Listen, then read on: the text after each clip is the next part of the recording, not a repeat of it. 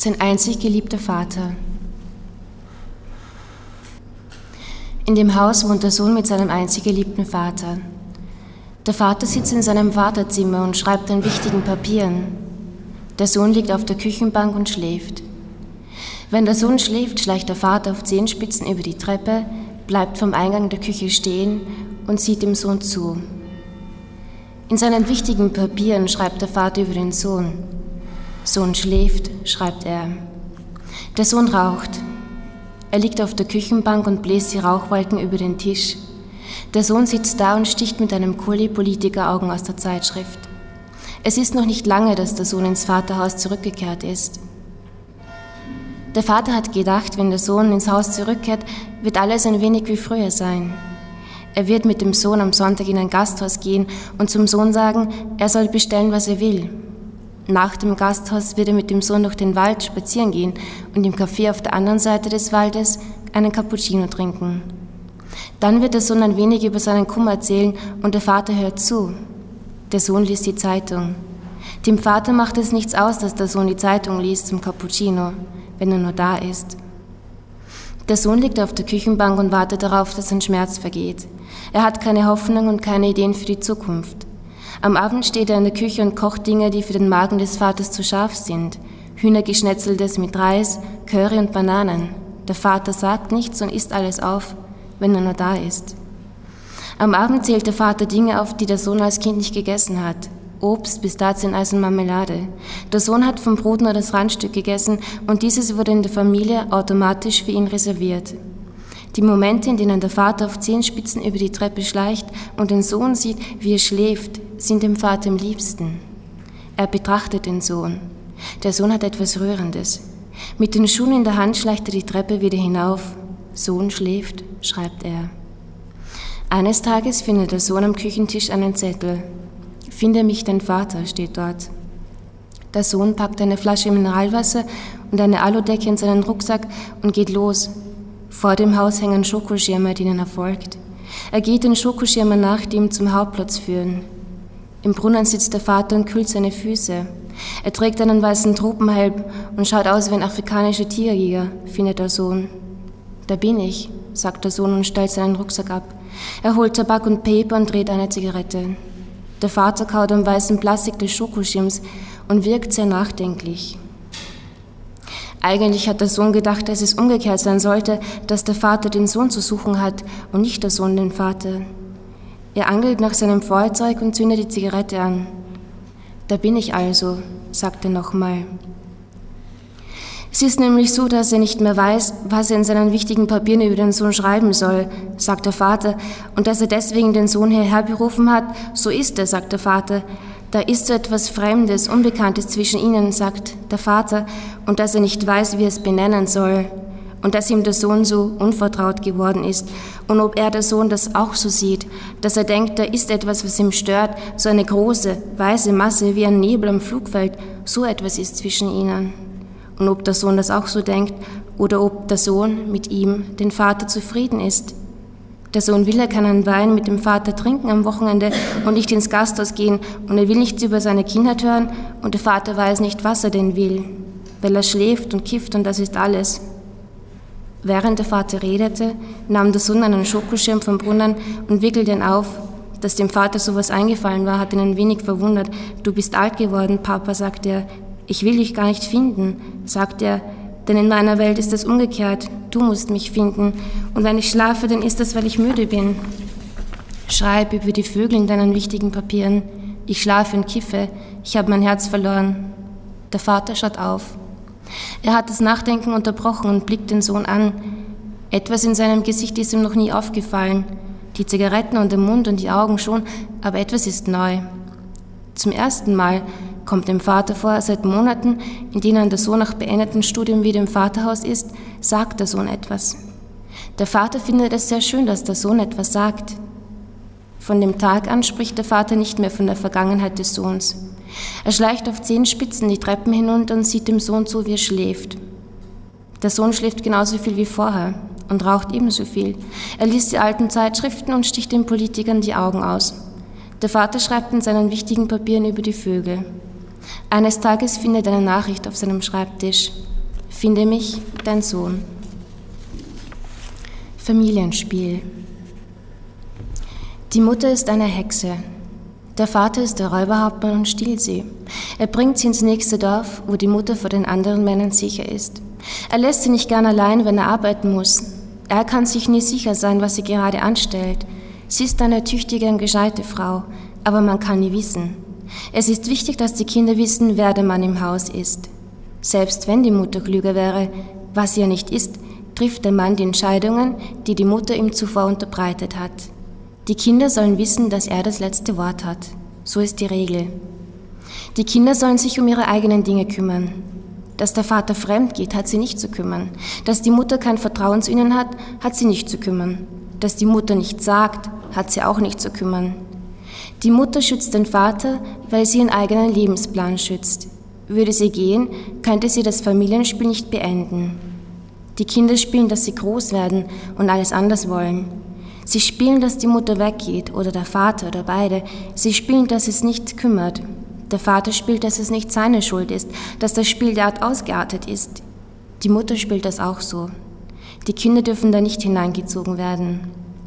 Am Anfang war das Spiel schön.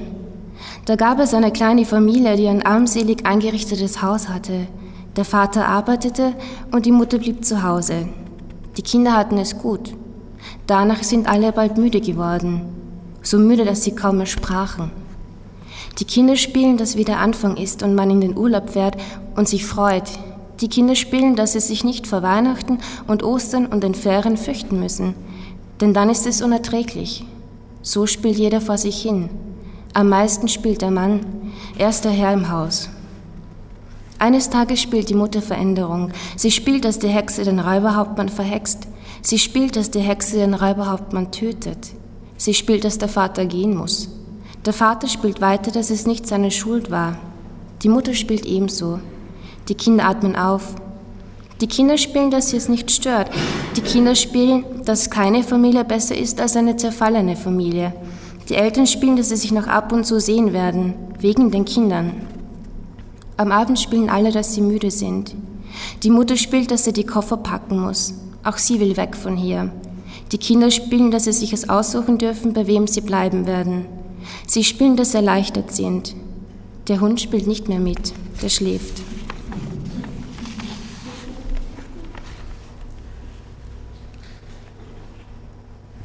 Die Rehfrau. Eines Tages hat er die Rehfrau mitgebracht. Sie hing in seiner marillenfarbigen Jacke und zwirbelte die Haare in ihrer Hand. Die Rehfrau sang sehr schön und ihre Stimme war oft ein wenig lauter als die Stimme der anderen Frauen. Im Kino saßen die beiden immer in der hintersten Reihe, tranken Bier und bliesen in die leeren Bierflaschen. An manchen Tagen waren die beiden glücklich und spuckten vom Balkon.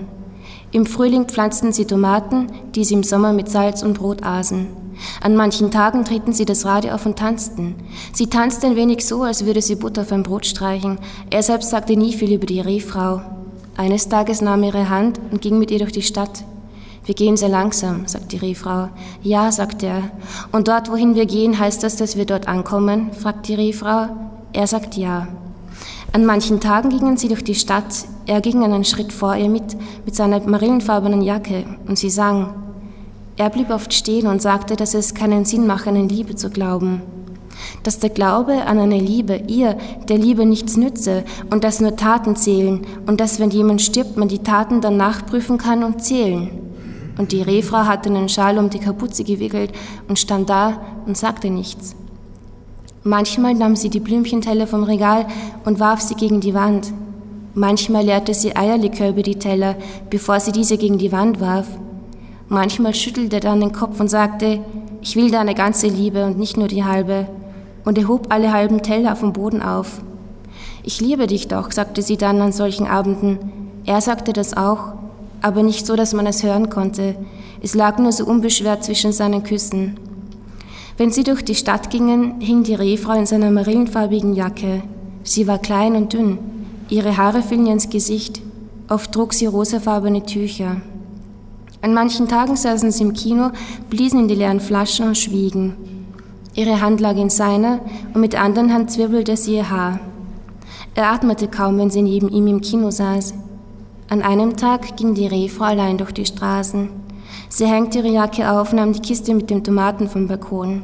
Sie schlitzte die Tomaten auf, saugte den Saft aus den Tomaten und spuckte den Saft vom Balkon. Dann wollte sie springen, aber sie sprang nicht. Als er heimkam, schlief sie zwischen den Tomaten. Ihr Mund war leicht geöffnet und sie atmete ruhig. Er sah sie an, wie sie da lag, zwischen den Tomaten. Unsere Liebe ist besser als die Eiscreme, sangen sie im Radio.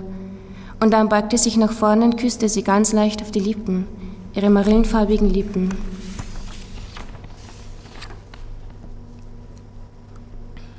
Die Täter. Die Täter sitzen am Tisch und frieren. Sie halten sich an den warmen Tassen fest. Ihre Hände sind trotzdem kalt. Die Täter finden keine Wärme für ihre kalten Hände. Sie beugen ihre Köpfe und flüstern. Auf der anderen Seite des Tisches sitzen die Opfer. Sie haben alle Tränen aus sich herausgeweint. Sie haben ihre Tassen zerschlagen. Sie haben sich ausgemalt, wie es wäre, die Täter in Stücke zu zerreißen, ihre lächelnden Gesichter zu zerhaken. Denn noch immer lächeln die Täter. Sie haben noch nichts gelernt. Die Opfer sind müde. Sie möchten sich freuen und ihr Überleben feiern. Sie halten sich an den Schultern, damit sie kräftiger sind. Den Tätern wollen sie nicht in die Augen sehen. Die Täter trinken, Tee. Sie fühlen sich nicht wohl. Sie werfen sich anerkennende Blicke zu. Ein Opfer steht auf. Du hast mich getötet, sagt es zu den Tätern, Stück für Stück. Du hast mich in Stück aufgeteilt. Die anderen Opfer schweigen. Einer nach dem anderen steht auf dass man sie nicht gehört hat, dass man ihr Leid nicht gesehen hat, dass man ihr Leid nicht gestoppt hat, dass niemand geholfen hat. Und wer hat den Opfern die Kraft gegeben, das alles zu überleben, dass sie alles verloren haben? Würde, Respekt, Selbstliebe. Die Täter hören zu. Sie halten sich an ihren Tassen fest. Manch ein Täter weint lautlos. Eine Frau mit gelbem Hut betritt den Saal, sieht sich um und verschwindet wieder. Im Saal kehrt Ruhe ein. Die Täter sitzen da und schweigen. Die Opfer sind müde und möchten nach Hause gehen. Sie erwarten nichts von den Tätern. Die Täter stehen auf. Sie setzen an mit ihren Reden, Ausflüchten und Rechtfertigungen, aber die Wörter bleiben ihnen im Hals stecken. Die Opfer halten sich an den Schultern und sagen, dass sie stark sind. Sie haben das alles überlebt. Sie erheben sich. Einer nach dem anderen verlässt den Saal. Die Täter bleiben sitzen. Der Tee ist nicht warm genug für ihre kalten Hände.